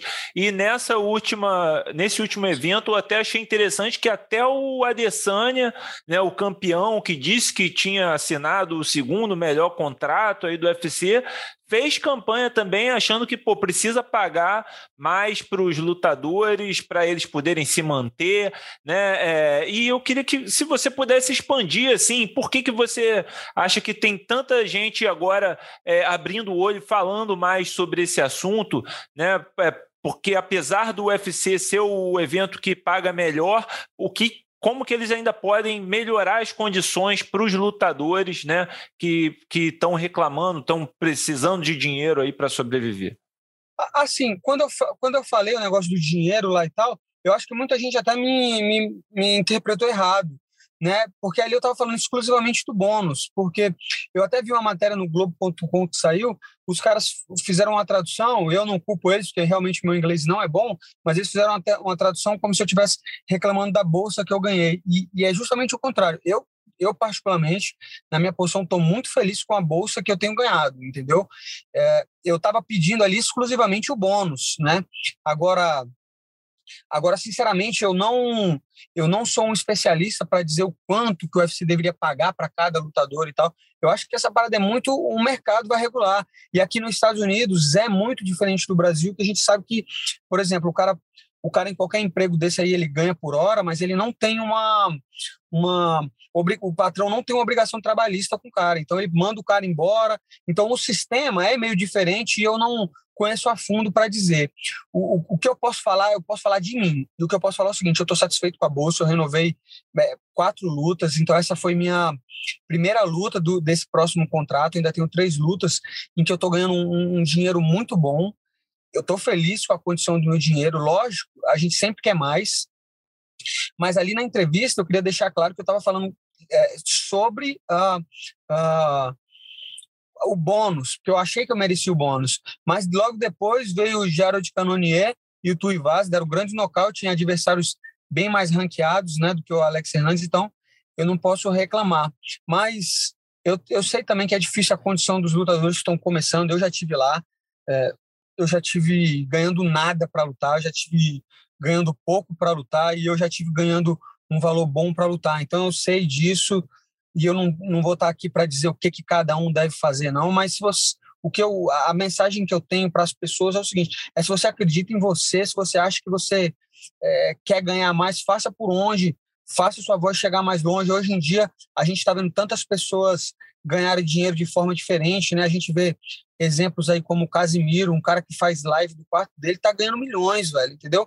Falando sobre, sei lá, às vezes eu ligo lá, o cara tá falando sobre cachorro quente, velho. E tem 100, 200, 300 mil pessoas na live dele. Então a internet está possibilitando um novo conceito aí de comunicação e eu acho que o lutador tem que começar a usar isso aí como uma ferramenta de poder agregar mais dinheiro para sua bolsa, né? Então não vai ser eu que vou dizer que o UFC está certo ou errado. O UFC é uma companhia de bilhões. O UFC certo. sabe muito mais que eu em relação a finanças, em relação a custos, em relação a, a a produtividade de cada atleta. O que eu posso dizer é o seguinte: eu sempre vou pedir mais, sempre vou querer mais bônus e sempre vou querer mais dinheiro. Agora, se eles vão dar, o problema é deles. é, isso é importante, é, isso é importante, rapidinho, Luciano, isso é importante, né? É uma coisa também que eu aprendi recentemente é não importa se você acha que merece ou não, ou que é, tem tempo para isso ou não, todo ano peça um aumento. Todo Exatamente. ano você pede um aumento, porque é, se, ele, se, se eles puderem dar, eles dão. Se eles não puderem, é. né? Vai, é aquela coisa, se colar, colou. Agora, Exatamente. deixa eu, eu só emendar uma pergunta, já que você falou que a bolsa está é, satisfeito, mas o bônus é que você deu um desabafo, porque realmente duas é, é, teve duas finalizações rápidas e não levou o bônus. E agora, novamente. Você acha que uma coisa, uma possibilidade seria, em vez de, de ter só quatro bônus na, lua, na noite, né? dois de performance e um de luta, fosse é, premiado todas as lutas que foram finalizadas e nocauteadas, né? Como acontece, por exemplo, ou pelo menos acontecia, pelo menos na Rússia, no, no ACA antigamente? Eu acho que se a gente botar isso, eles vão diminuir o valor do bônus, né? Porque não tem como eles pagarem 50 mil para todo mundo que finalizar, porque vai ter card que 10 caras vão finalizar. Eu estou satisfeito, eu acho legal esse, esse, esse, esse sistema que tá. Eu não estou reclamando, realmente eu não estou reclamando. Porque incentiva é seguinte, aí, mais a competição esse sistema. Incentiva muito mais a competição, incentiva mais a competição. Eu acho que a gente tem que ir lá para ganhar o bônus. Então, é aquela história. Isso aí é o desde o começo do capitalismo é assim, entendeu? É que nem o funcionário do mês no McDonald's. Vão, 30 vão trabalhar, mas só um vai ganhar. E é isso que é, que é a parada. E os caras sabem disso, e todo mundo ali vai para lutar, vai para lutar bem para ganhar o bônus, e essa é a, essa é o, a alma do negócio, entendeu? A gente incentivar os outros para a gente tentar ganhar dinheiro. E, e, funciona assim, não adianta a gente querer mudar o mundo. Mas o que eu digo é o seguinte: eu sempre vou advogar por mim, eu sempre vou falar que eu quero mais, eu sempre vou falar que o meu é melhor. Se é melhor ou não, aí cabe a quem está pagando decidir, né? é, Moicano, aqui uma curiosidade. Vou contar uma história e vou perguntar curiosidade. É, no UFC o cara ganha para lutar, tem a bonificação por vitória, tem a possibilidade de ganhar o bônus de melhor luta ou de performance. Os campeões e algumas estrelas ganham participação no pay-per-view lá fora, nos Estados Unidos, não pay-per-view do mundo inteiro, do Canadá também. É, tem lá o, a graninha do uniforme, que, que ganha também, e tem os ganhos indiretos. Muita gente ganhando grana no Instagram. Tem gente ganhando OnlyFans, né? Algumas meninas. Agora, eu não posso provar, mas eu sei que já aconteceu, eu sei de vários casos. Mas como eu não tenho a prova, eu não vou dar nomes. Eu conheço lutadores que ganharam por fora, bônus por fora, sem ser de performance, sem ser de bonificação de vitória, porque arrebentou no cage. Tipo assim, eu sei de lutador que já ganhou 250 mil dólares a mais por fora. Não, não tem nada a ver com a grana para subir, não tem nada a ver com a grana da vitória, nada a ver com bônus de performance ou de luta. Já aconteceu com você? Você já, já conhece alguém que, que ganhou? Isso é, é constante ou é raro? E tem também aquelas vezes, né? Você já deu carro para o John Jones, para uma galera, né? Carros caríssimos. É, é, já aconteceu alguma coisa do gênero com você? E você conhece muita gente que já teve esse tipo de bônus? Não, acontece muito. Acontece muito. É o que eu estou te falando. O UFC, meu irmão, eu não tenho como reclamar de salário, reclamar de nada. Meu irmão, toda vez que você luta, chega uns bônus de um lado, chega dinheiro, você não sabe nem do que é. Entendeu? Às vezes chega dinheiro aí de uma luta, o UFC 271, você não sabe nem o que foi, os caras mandam bônus. Né? Não estou falando que é 250 mil, mas mas de vez em quando é, já teve luta de chegar a 5, de chegar a é. 10, de chegar a 15. É, no caso entendeu? Que tá falando é um cara bem famoso, né? Exato, então, e a, e a, gente é um atleta, né? Eu, no caso, ainda não estou nem ranqueado. Então, eu tenho certeza que, que, o, que, o, que o Dana White, ele quer que o UFC, de forma geral, ele quer que os atletas se sintam felizes, se sintam bem remunerados, qualquer companhia assim. E ele vai tratar o cara de acordo com o que o cara merece, velho. Tanto é que era assim, você vê o caso do Masvidal, é um caso claro, o Masvidal era um cara que não ganhava bem, tinha 50 lutas no UFC. Quando ele começou a, a galera a, a ver o estilo dele, ele tá ganhando milhões, velho. Milhões. E aqui nos Estados Unidos, então, a galera já tem essa visão bem mais capitalista, bem mais bem mais é, objetiva, bem mais pragmática em relação a quanto você deve ganhar entendeu? E eu também eu concordo com isso. A gente deve ganhar o que a gente vende, velho. Entendeu? Eu vou ficar cobrando dinheiro. Então é, você já ganhou os agrátis também? Os já ganhei. Já ganhei. Não foi nessa ordem. Aqueles agrátis inesperados, né? Já, e, inclusive o Dan White falou isso no UFC 271, é. ele botou todo mundo lá na sala da pesagem e ele falou o seguinte, ó, vão ter três bônus, só que o seguinte, eu também tô pensando em mandar bônus a mais aí para quem fizer luta boa. Então, ó, galera, vamos todo mundo caprichar. Ele quer ver show, o UFC 271, pay-per-view lotado. Ele quer que todo mundo saia na mão e todo mundo quer dinheiro, então todo mundo vai lutar, velho. Não tem jeito. Ô, Moicano, e até sábado, né, cara? Você tava com foco aí no Hernandes, né, cara? Já, já tem um outro adversário em vista agora, alguém que você gostaria de enfrentar?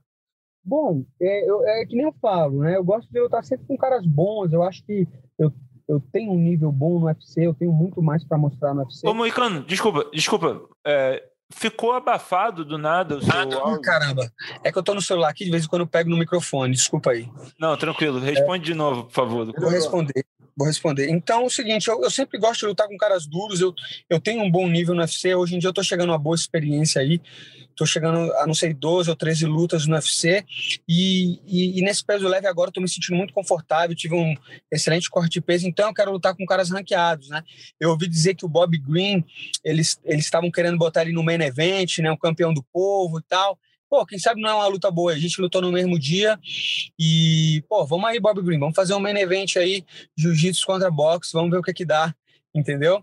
Se não for Bob Green, qualquer um desses aí, Tony Ferguson, eu ouvi dizer que ele tem uma luta com Chandler, mas se não tiver, eu também posso posso lutar com ele, o próprio Riddle, né, que perdeu o Fiziev, eu também perdi o Fiziev, tô com três finalizações na categoria, né, mostrando que posso estar no topo. Então é isso, uma luta de top 15, uma luta com um cara que está na hype. Eu quero, eu quero fazer meu nome. Eu estou na hora de fazer meu nome e de fazer dinheiro. Oh, acho que com esse desafio a gente é, fecha com chave de ouro essa entrevista. É, Moicano, quero agradecer demais a sua presença, esse papo, né? Que foi mais, mais do que uma entrevista, foi um bate-papo, né? Entre velhos amigos, velhos conhecidos. Boa, o Gleison disse, né, que desde 2010, eu um pouquinho depois, mas desde 2011, 12 também estou acompanhando sua carreira. O Luciano também tá. desde o começo, né? Então, um prazer sempre falar contigo, um prazer ver você nesse momento de clareza, esclarecimento também, né? Quanto à sua carreira quanto a tudo. E você quer deixar um último recado antes da gente se despedir? Pô, queria deixar um grande abraço para todos os fãs, né? Nunca esquecendo dos fãs, sabendo que o que faz o esporte é o fã, é a visualização, é a curtida. Então, com, com isso, eu peço para que todos vão lá nas minhas redes sociais, comentem, manda mensagem lá que eu respondo. E vamos junto, velho. Moicano antes money, vamos nessa. É, esse, esse, é um bom é um bom slogan agora para vocês. Tem que é um bom bordão. Tem, é um tem que, é, exatamente, tem que, tem que popularizar esse bordão. Moicano wants money. Gostei Isso, de ver. Vamos, vamos popularizar aí, fazendo boas lutas, fazendo boas apresentações e honrando o público que assiste aí com boas, boas finalizações. É isso, Moicano, muito obrigado, cara. A porta está sempre aberta aqui no podcast. Volte quando você quiser e quando você puder. Só chamar. Valeu, Adriano. Valeu, Gleison. Valeu, Luciano. Grande fã do trabalho de vocês. Acompanho também há muitos anos todos. E um grande abraço. Precisando, só chamar aí que a gente vem, vem trocar uma ideia. E para concluir o nosso podcast dessa semana, vamos falar do UFC 271, que aconteceu no último sábado em Houston. Tivemos casa cheia, com uma torcida participativa, que chegou a vaiar algumas lutas mornas, né? Mas também viram grandes lutas, incluindo a disputa do cinturão peso médio, que continuou com Israel Adesanya após uma luta bastante técnica com Robert Whittaker. O nigeriano venceu por decisão unânime. Primeiro, meus amigos, vocês acharam o resultado justo? Porque é, o Luciano, eu sei que na transmissão deu a vitória para o Adesanya, mas teve alguns comentaristas e o próprio Whittaker dizendo que acharam que o neozelandês venceu. É, Luciano, você que comentou o evento, o que, que, você acha? Você acha que tinha margem para o Whittaker reclamar? Tinha, mas é aquela história. Não é questão de ter sido justo ou injusto. Era uma luta que tinha margem para mais uma pontuação e cada um dando determinada pontuação teria argumentos e fundamentos para defender essa pontuação. Eu dei 48 a 47. Eu acho que um 49 a 46 a Adesanya seria aceitável. Como seria aceitável também um 48 a 47 Whittaker. Por quê? Primeiro e terceiro round, não tem discussão, não tem margem para um lado ou para o outro. O Adesanya venceu por 10 a 9 e fim de papo. Segundo, quarto e quinto round, bem equilibrados. Eu achei que o quarto e quinto round dava ali, por uma pequena margem, ver com clareza a vitória do Ítaca. Eu vi vitória do Ítaca nos dois rounds finais com relativa clareza. Uma pequena margem, mas clareza. E o segundo, para mim, foi o mais equilibrado. Esse é aquele típico round que, para mim, poderia ir tranquilamente para um ou para outro. Eu digo mais, eu marquei o segundo round para a Adesanya. Dois juízes marcaram que nem eu, três rounds para a Adesanya, os três primeiros, os dois últimos para o Ítaca. E um juiz, que era o Mike Beltran, que também é árbitro, ele deu os dois últimos para a Adesanya e deu o segundo para o Ítaca. Com relação ao segundo, eu digo o seguinte: se o Whittaker tivesse dado uma quedinha a mais, uma quedinha a mais razoável e segurado um pouquinho o Adesanya no chão, eu daria o segundo round para ele a vitória para ele. Então não é questão de justo ou injusto. Eu achei que a Adesanya venceu, mas eu não tenho o menor problema com quem acha que o Whittaker venceu. 48 a 47 por desafiante, é um placar, seria um placar completamente aceitável. E para você, Gleidson, o que, que você achou? Achou que, que dava é, margem para o Whittaker ou para você também foi muito claro a vitória do Adesanya?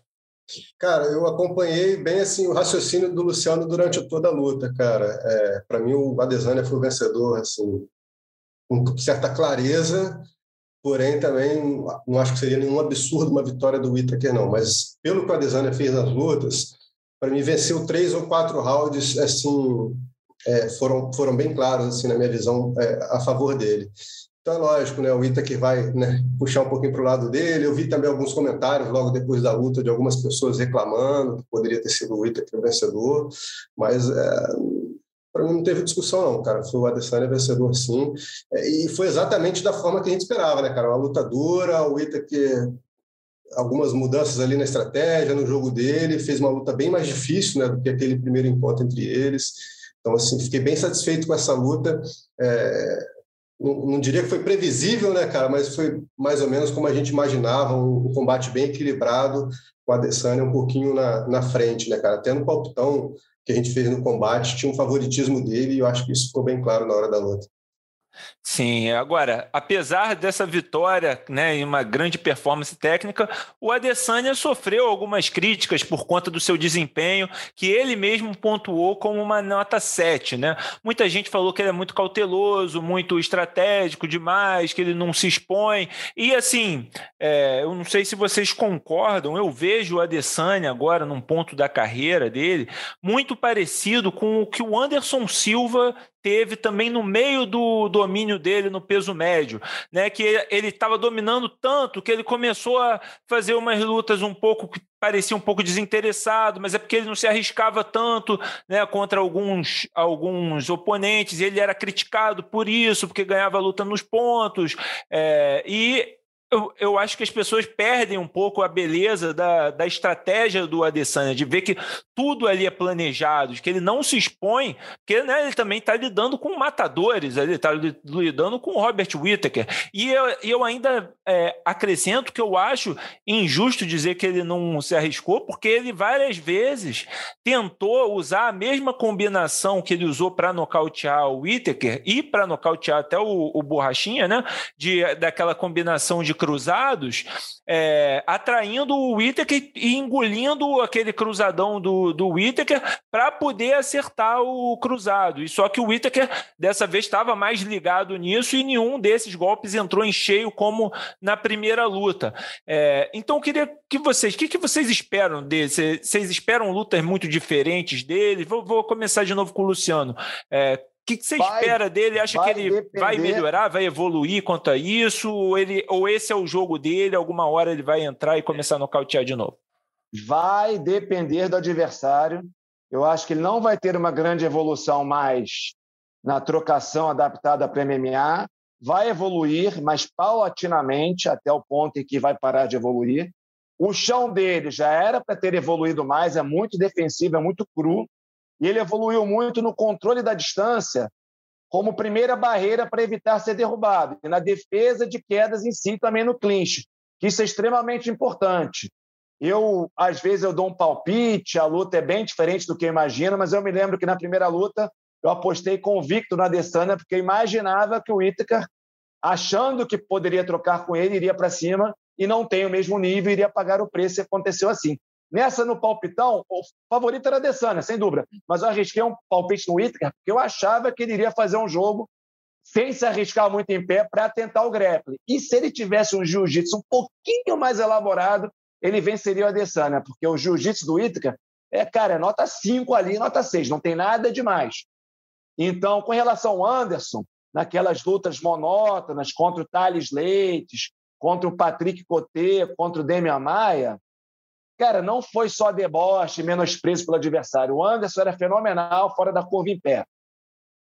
Luta olímpica, razoável. Jiu-jitsu era ótimo, mas aquele ótimo que não era em cima da média. Se tinha muita gente melhor que ele no greco.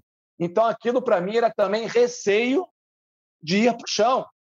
Se ele vai para o chão com o Demian, o Demian segura ele, teria chance de, de rodar, ser amassado ou até finalizado. Até mesmo com o Thales ele poderia perder, entendeu?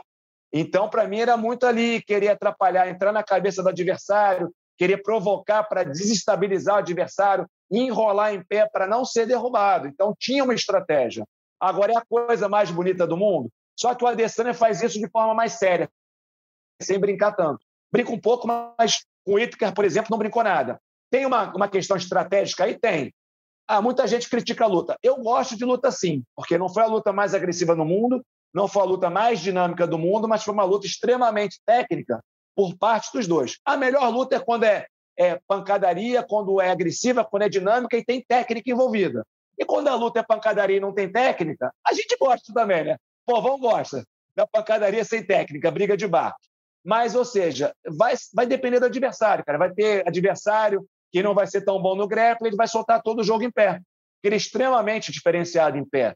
Precisão de golpes, variedade, angulação, controle de distância, é, é, golpes alinhados, velocidade. O cara ali, um dos três melhores, tem discussão, o Adesanya. Talvez ele, o Poitin, adaptando o jogo, e não sei, talvez o McGregor no auge.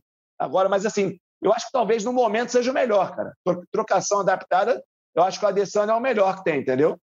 O Poitin pode chegar, porque pela trocação em si acho que é até mais efetivo, mas tem uma adaptação. Então vai depender muito do jogo, cara. Se for um cara da trocação, ele vai soltar o jogo, vai querer dar show, vai correr mais risco. Se for um cara do grappling, ele vai ficar lá meio que controlando a distância, pontuando, cutucando, porque não vai querer dar uma brecha para ser agarrado. E não sei, cara, ele tá bem aí, né, cara? Mas eu acho que tá tendo uma escassez de bons caras da luta olímpica acima da média no peso médio. Quando chegar um cara ali que tem uma trocação boa e que tenha realmente um nível diferenciado na luta olímpica, eu acho que a Adesanya vai rodar.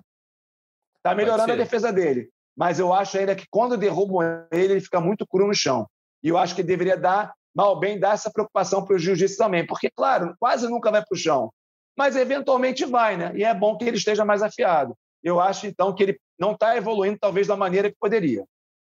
Gleito. Falei, falei, falei. Deu para entender, né? deu, deu, deu. Gleito. O professor dele de chão é bom, né, cara?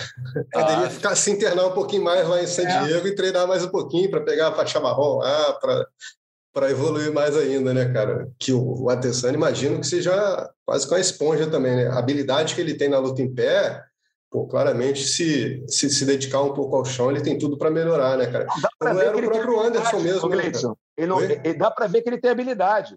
Isso. Ele só não tem aquela técnica mais apurada, que é aquela progressão de posições. É um arsenal de posições. Mas dá para ver que com aquele pouco que ele conhece do chão, ele tem habilidade. Ou seja, eu tenho a impressão de que ele não se esforça como deveria no chão, mas está dando ênfase ali na, na, no cliente, nas defesas de queda, isso é muito importante. Na verdade, é o mais importante, mas eventualmente alguém vai derrubá-lo, então é melhor que ele esteja mais preparado. Então, por é. isso, eu acho que ele está, em algum momento, ele vai. Mas não, não vai durar tanto que nem o Anderson, não, minha aposta. É, a questão do talento do cara, né? Se ele é tão habilidoso em pé, cara, facilmente se dedicando, ele melhora o jogo de chão dele, ainda mais a gente falou do professor dele, quem não sabe é André Galvão, né, cara? Um dos maiores nomes da história da luta agarrada. Então, assim, se dedicando, é, certamente ele tem muito a evoluir. Eu, eu, só não sei, assim, a curto prazo, quem que pode dar essa endurecida aí que o Luciano está esperando para a Adesanya, cara. A categoria Falta dos médios, da luta que... olímpica, né, Gleison? Já teve é, mais. Exatamente, porque na categoria ele já está limpando ali todo mundo, já está vencendo de novo, e quem ele ainda não enfrentou, ainda não vejo como um grande desafio, não, né? Acho que a luta dos sonhos a luta dos sonhos ainda para todo mundo é com o Poitin, né, pela história, é. mas, mas o tem uma tem questão, né, Gleice? estrada para percorrer é, ainda. Ele tem que o, o Poitin também está devendo no grappling, vai depender muito de quais lutas casarem para o Poitin. Eu acho que o UFC trabalha muito bem isso. Ele não vai querer botar um cara de nível um pouquinho melhor na luta olímpica jiu-jitsu para queimar o Poitin. Acho que eles vão botar o Poitin para trocação, trocação, trocação, para ele chegar na Adesanya, que é a luta que todo mundo quer ver. E com a Adesanya, ele vai chegar com ótimas, boas chances. Entendeu? Mas pode ser que é aquela história. Talvez no meio do caminho, né, se alguém casar uma luta ruim para ele, ele pare no meio do caminho. Mas Luciano, eu acho que não mas... vão fazer isso. Luciano, mas você falou uma coisa importante, cara, que eu acho que não só o UFC, mas é um trabalho muito do empresário, cara, de fazer esse caminho do lutador até o cinturão. Né, Também. Né, é... Posso dar um exemplo? Só interrompendo mais uma vez? O Cris Weidman, até hoje, eu acho que na primeira luta, o Anderson, se não exagerasse, eu não sou contra 100% brincadeiras, ele teria vencido. Mas, enfim, o C ninguém, ninguém pode ponderar, ninguém sabe. Mas eu sempre achei o seguinte: o cara que se pegasse o Anderson naquela época ganharia do Anderson seria o Toquinho.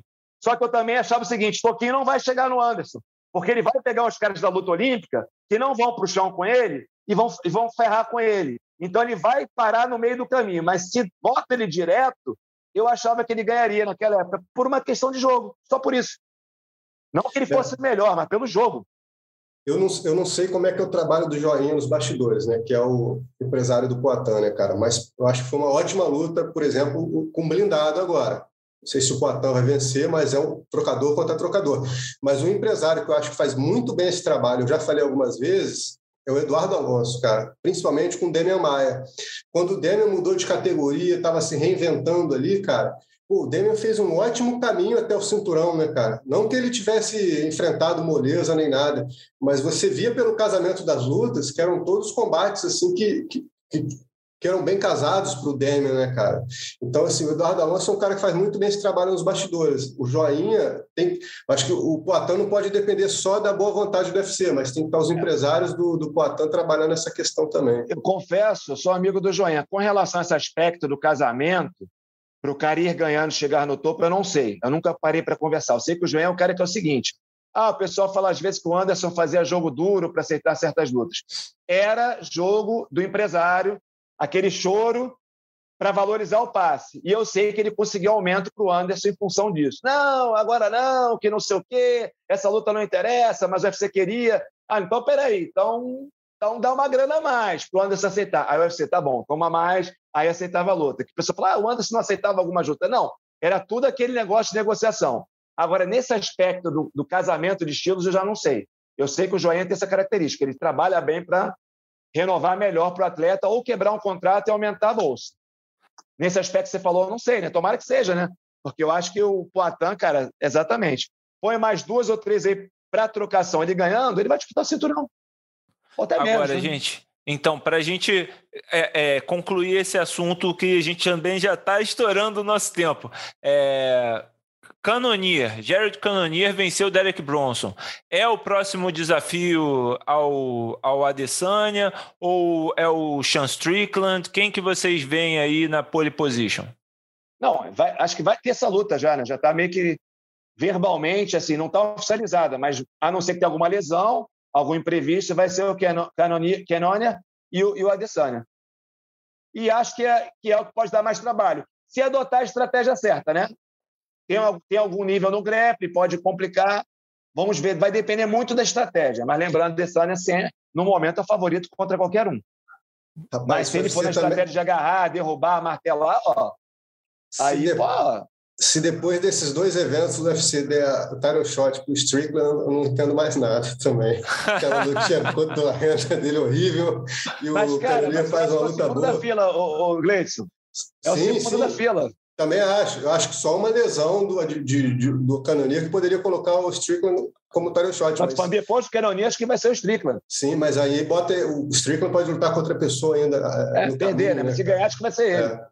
É, mas essa, eu acho que essa luta que ele fez semana passada tirou um pouco do hype dele de tão ruim que foi, cara.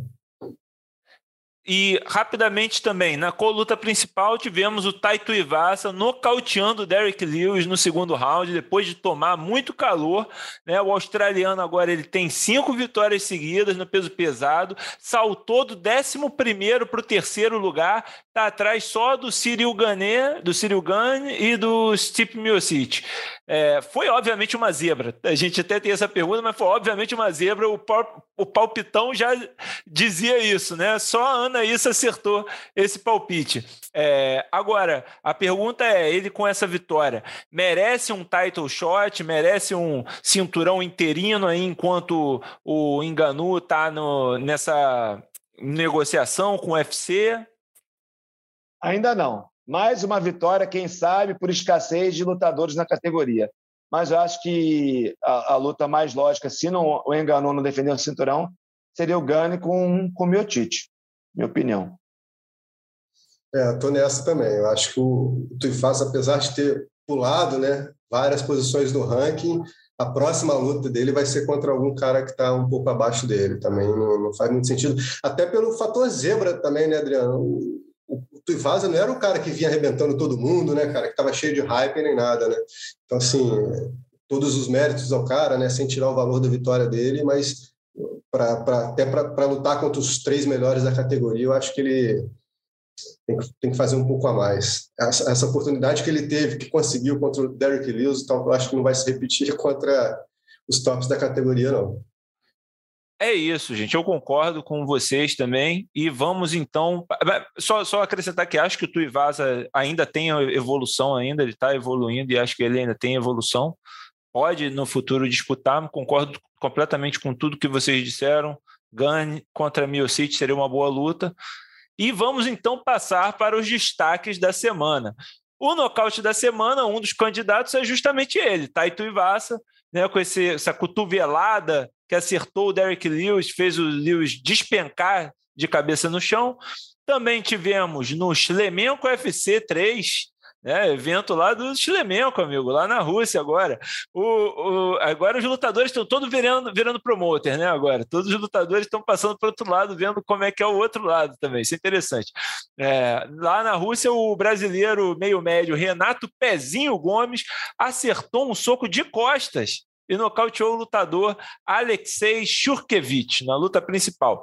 E no evento polonês Silesian MMA 5, o peso galo Piotr ou Sinska. É, Luciano, tá certo aqui? Ah, eu só estudo quando eu vou comentar. Eu tenho uma ideia de como é que é o padrão de pronúncia, mas é, seria Piotr. Piotr ou, é. ou Sinska? Deve ser, né?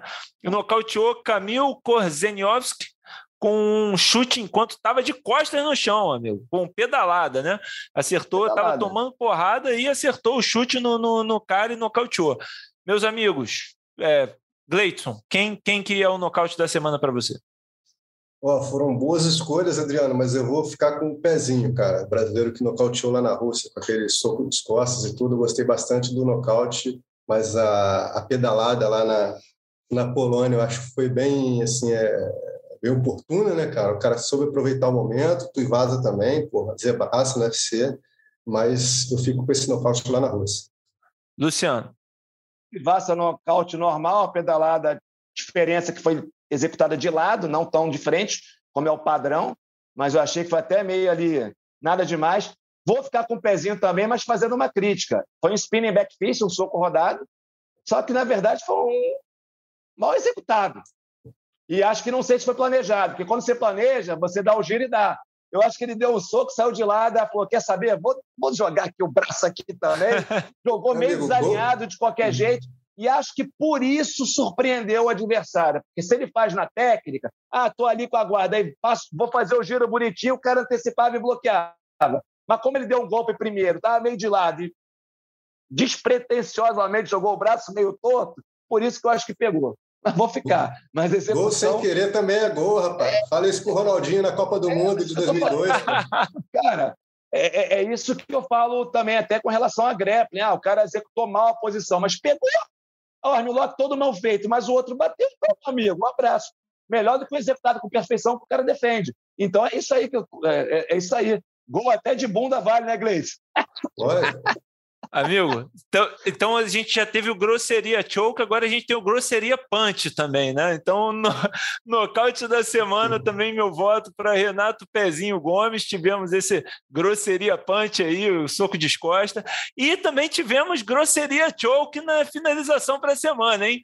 O peso galo Maurício Almeida, que venceu o Rodrigo Muralha por finaliza finalização aos 31 segundos na, no Jungle Fight 105, com a cabeça pressionando o pescoço do, do adversário, né, do Muralha. Esse é, é, é o que eu estou dizendo, né? Os pessoal já estavam perguntando como que chama esse choke.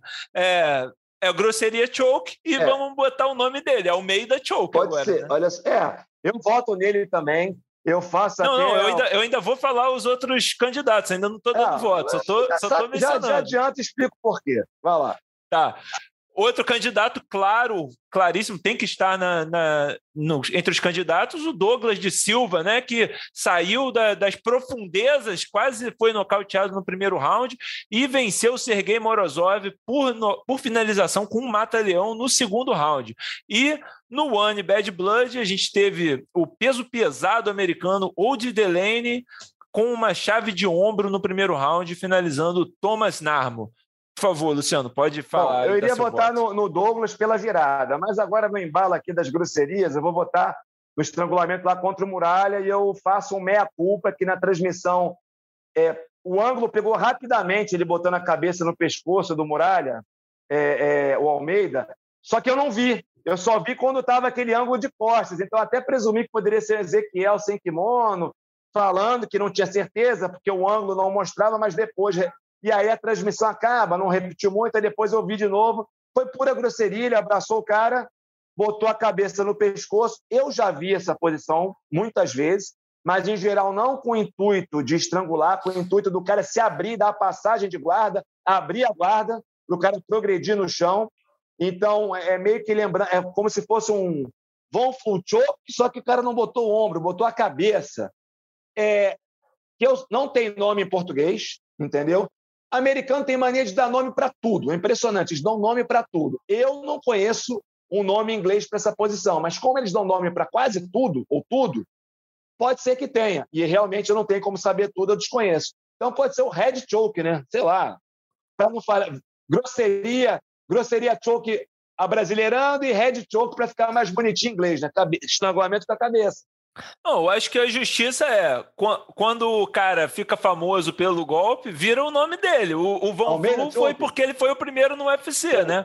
Então, ou seja, Não, Almeida nem Choke. Nem, nem, no UFC, né? É, em eventos MMA. É Não, verdade, verdade. Rapaz, mas se eu conheço bem os americanos, logo, logo vai aparecer alguém falando que fez isso antes, vai batizar o nome com outra técnica. Pode esperar. É, o, próprio, o próprio Von Choke eu treinei, comecei a treinar jiu-jitsu em 92. Eu treinei todo dia, competindo até 98. Na década de 90, tinha um cara lá na minha academia que finalizava muita gente Exatamente. toda hora com o Von Fluchuk, que era um cara, Chicão Bueno, que lutou com o Vovichanti. Ele finalizava geral com esse negócio. Mas aí o cara, 15 anos depois, fez em competição e virou o Jason Flu. Mas eu falo, mas o Chicão fazia isso em 1993, com todo mundo. Essa Metia o prão, apertava e a galera batia. Entendeu? E, e, e, pelo menos o Flávio Canto deram o estrangulamento para ele, o Canto Choke, né? Pelo menos isso. É. Não roubaram o nome dele. De kimono. Gleidson, qual o seu voto? Cara, eu vou no Douglas de Silva, Adriano, pelo conjunto da obra. Finalização, virada, molutão, cara. Eu acho que a gente não vai dar nenhum bônus para ele, né?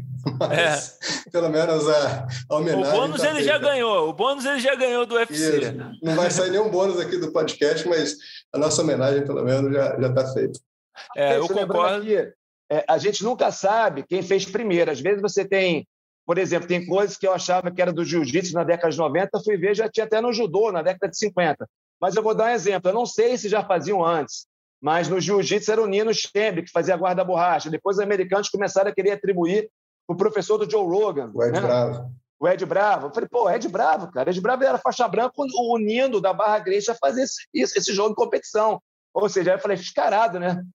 Quererem pegar lá. A, a, a, não, eu estou falando, não sei se foi o Nino primeiro, mas com certeza muito antes do Ed Bravo. E os caras, não, que Ed Bravo começou a Rubber Guard. Já, meu, peraí, cara, é. para. Ed Bravo estava de branca ainda, o cara já fazia guarda-borracha. Pô. Verdade, verdade.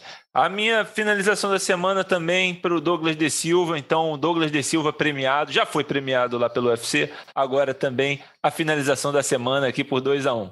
é, Aí a vergonha da semana foi um acidente bizarro que aconteceu nos Estados Unidos, num evento de MMA amador, no último sábado, né, é, no, em Shawnee, Oklahoma. O lutador Hunter Boone, numa luta de MMA amador, bateu a cabeça contra um contra um suporte do Cage e aí resultou num corte gigantesco na cabeça do Boone que precisou de 17 pontos para fechar.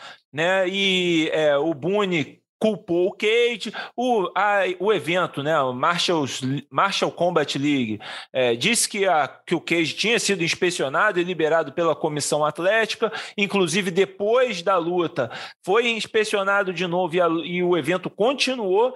Então, assim, fica uma vergonha porque, afinal, se o negócio foi inspecionado, como é que teve um, um, acidente desse, né? É, o, o, suporte não pode estar exposto, alguma coisa aconteceu ali. É uma vergonha que a gente não sabe se fica com o promotor, se fica com a comissão atlética, tendo a pensar que a culpa primordial é da comissão atlética, porque se havia algo exposto, um metal, um risco de acidente, a comissão atlética tem que é, ver isso, né? E proibir ou advertir o evento, né, fazer as tomar as, as providências necessárias, mas é, é, um evento que, que não, a gente não gostaria de ver, poderia ter custado a vida do atleta, né? Esse choque, um, um corte horrível. Se você é, for sensível a esse tipo de imagem, não veja lá no combate.com, porque o corte realmente muito grande, horrível, dá para ver realmente o cérebro do, do, do, o crânio, né? Não o cérebro, o crânio do rapaz do Hunter Boone. Quero então terminar esse podcast agora, agradecer demais todos que nos ouviram até aqui. Foi um excelente episódio, um papo muito bom com Malhadinho, com o Moicano e aqui com os meus parceiros Gleidson Venga e Luciano Andrade. Lembrando que você pode ouvir todos os episódios do podcast Mundo da Luta no Spotify, no Apple Podcasts, Google Podcasts ou Pocket Casts e no site do GE. Esse podcast tem a produção de Zeca Azevedo e Adriano Albuquerque. E tivemos hoje na gravação a estreia da nossa estagiária Giovana. Muito bem-vinda, Giovana, à equipe.